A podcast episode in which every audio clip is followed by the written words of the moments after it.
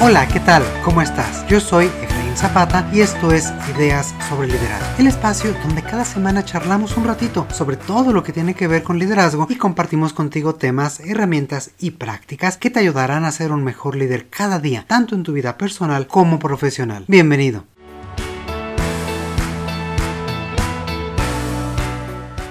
Antes de comenzar, quiero compartirte algo muy especial. En esta última semana estamos comenzando una campaña en todas nuestras redes sociales con un mensaje que nos da mucho orgullo compartirte. En Ideas sobre Liderazgo nos estamos reinventando. Hoy nos estamos inspirando en los grandes maestros de liderazgo, la imaginación y la creatividad para acompañar esta evolución. Y no, no estoy hablando de gurúes ni autores de bestsellers, sino de los niños y de su inventiva. Creo que tenemos mucho que aprender de ellos y te invito a que sigas esta campaña en nuestras redes sociales así que si no lo has hecho aún, encuéntranos en Instagram, Facebook, Twitter y acompáñanos en este recorrido que traerá muchas, muchas sorpresas.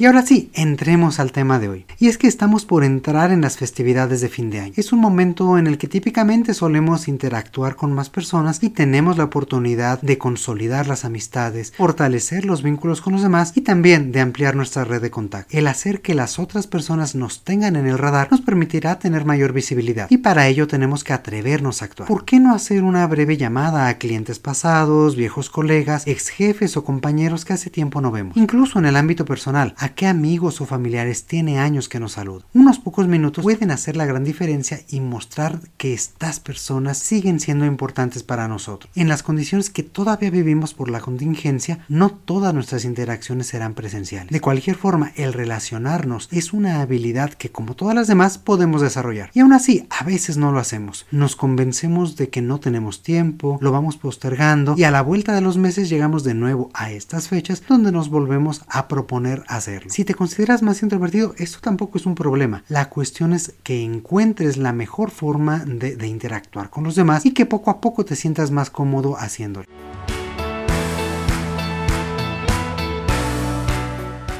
Fíjate que esto último me recuerda que leía hace unos días esta falta de relacionamiento y comunicación, sobre todo el evitar utilizar el teléfono, es algo que también se le está achacando o se está diciendo que es un aspecto generacional. Se dice, para variar, que los millennials utilizan su teléfono inteligente para todo menos para realizar llamadas telefónicas. Como he dicho en otras ocasiones, los temas generacionales son solo grandes tendencias y no deben de ser confundidas con características propias de nadie. Cada persona es única y tiene su propia forma de ser. Si consideras que a ti no te gusta hablar por teléfono o te consideras más introvertido, no estás solo. Y esto no tiene nada de malo. Solo tendrás que encontrar otros caminos para hacerte presente y poder generar este contacto con los demás. Algo importante para ello es que también consideres con empatía cuál es la mejor forma de comunicarte con la otra persona. Pues tal vez para ella el escucharte de viva voz sí haga una diferencia total respecto a solo enviar un mensaje de texto, por ejemplo. Prueba tal vez con una nota personalizada, una tarjeta electrónica o puedes optar por una estrategia más vintage e incluso encontrar o escribir una nota a mano. Regresando al escenario de relacionamiento, ya sea de forma presencial, en videoconferencia o a través del teléfono o incluso por mensajes instantáneos. ¿Qué hábitos de conversación podemos fortalecer para conectar mejor con los demás?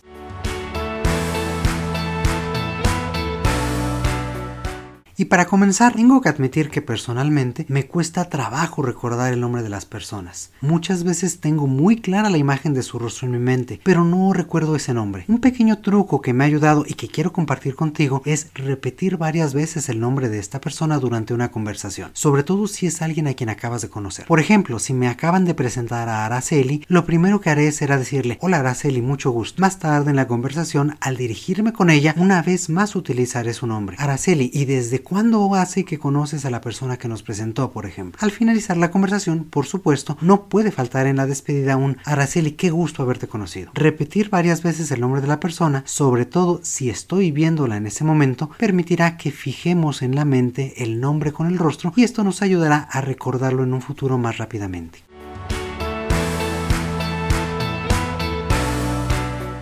Otra recomendación que puedo hacerte es hacer preguntas de forma constante. Y es que un error común es que en vez de generar diálogos, caigamos en realidad en lo que son dos monólogos que se cruzan en el camino. Es decir, cada persona espera su turno para decir lo que quiere sin involucrarse realmente con el otro. Para evitar esto y realmente establecer una conexión, interésate con lo que la otra persona está diciendo. Y haz preguntas para profundizar, extender la conversación hacia otros temas e incluso para involucrar a otras personas. Hacer preguntas genera una mayor simpatía, centra nuestra atención en la otra persona y la hace sentirse escuchada e importante.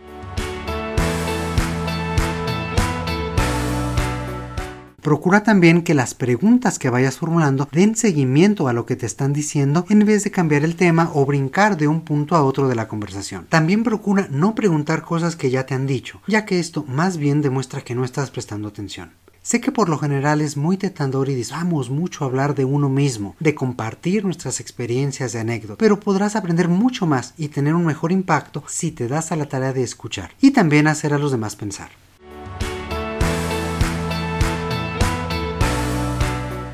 Por otro lado, tal vez una de las preguntas más difíciles para generar una conversación es justamente sobre qué hablar. En ocasiones nos quedamos únicamente con temas muy genéricos como el clima, que claro, pueden ser útiles en un inicio, pero que rápidamente se agotan. La clave para conectar mejor con los demás es buscar puntos en común, temas que les sean familiares a la otra persona y sobre los cuales puedan entenderse mutuamente. Pensamos que la gente prefiere la originalidad, que es decir, que si sabemos algo diferente, podremos transmitir algo nuevo, emocionante, interesante, pero esto no es siempre el caso. Lo que sucede en realidad es que si hablamos de algo muy novedoso o muy diferente, sufrimos lo que los investigadores llaman una penalización de la novedad. Es posible que las otras personas no tengan los conocimientos o el interés para seguir lo que estamos diciendo y que rápidamente pierdan la atención o se convierta en un monólogo. Es cierto que las conversaciones interesantes suelen ser impredecibles, pero para que realmente atraigan la atención, ambas personas necesitan tener una base en común sobre la cual interactuar y construir juntos. Entonces, procura buscar temas familiares y sobre los que ambas partes sepan algo y sobre ellos puedes ir explorando y profundizando. Una idea que nunca falla es hablar de lo que nos unió en un inicio o de las experiencias o aprendizajes que hemos desarrollado a partir de ese momento. También pueden hablar sobre el momento presente, en qué situación se encuentran, sobre todo si la conversación se lleva a cabo en una reunión o hay otros invitados que pueden ser conocidos en común.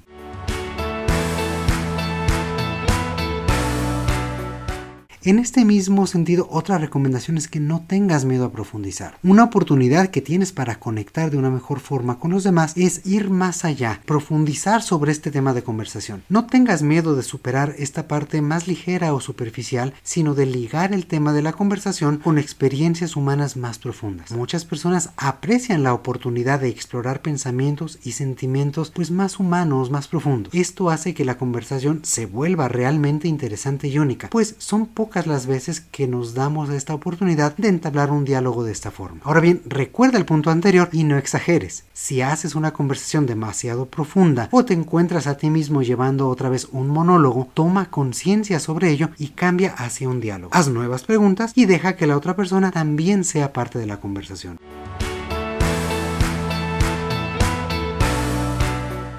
Otra recomendación que puedo hacerte es ser sincero y no olvidar tener tacto. Y es que nunca está de más recordar los modales y ser cauteloso sobre qué se dice y cómo se dice. Procura no exagerar ni inflar tus anécdotas para quedar bien o mostrarte como alguien que en realidad no eres. Lejos de generar una buena impresión, este tipo de actitud es muy fácil de identificar y aleja a las personas con quienes queremos interactuar. Fácilmente nos hace ganar una mala reputación e impide saber con certeza cuándo estamos realmente siendo honestos. Una comunicación sincera resulta mucho más constructiva y genera mayor cercanía y confianza, aun cuando estas conversaciones sean difíciles. De hecho, se ha descubierto que después de tener una conversación honesta, las personas reportan sentirse más satisfechas y más felices.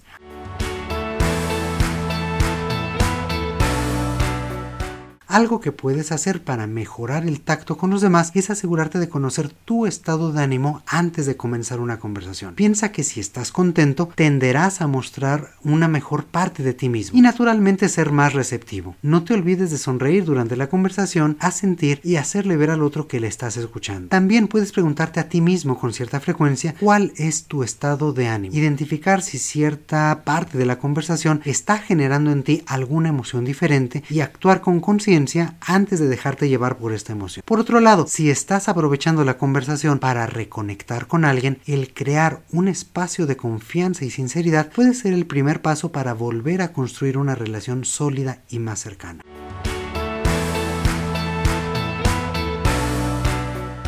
Definitivamente, no solo en estas fechas, sino a lo largo de todo el año, es importante conectar con otras personas, fortalecer nuestra habilidad para comunicarnos y crear relaciones duraderas. El darnos la oportunidad de este tipo de interacciones nos pone de muy buen humor y nos ayuda también a cubrir esta necesidad de socialización que todas las personas tenemos. Sobre todo después de este par de años en que nos hemos restringido a las relaciones más cercanas y hemos tenido que dejar de interactuar con muchas personas, conectar o reconectar con los demás es una gran oportunidad para sentirnos nuevamente parte de un grupo, parte de algo más grande que nosotros mismos. Incluso si la conversación es trivial o muy corta, esto nos ayuda a sentirnos escuchados, afianzarnos a nosotros mismos y sentir que podemos confiar en la gente y que somos parte del mundo. Además, siempre existe la posibilidad de aprender algo nuevo, encontrar a personas interesantes y generar nuevas relaciones que mejoren tu posicionamiento. Así que desenvolvemos la agenda telefónica, preparémonos y atrevámonos a conectar con los demás.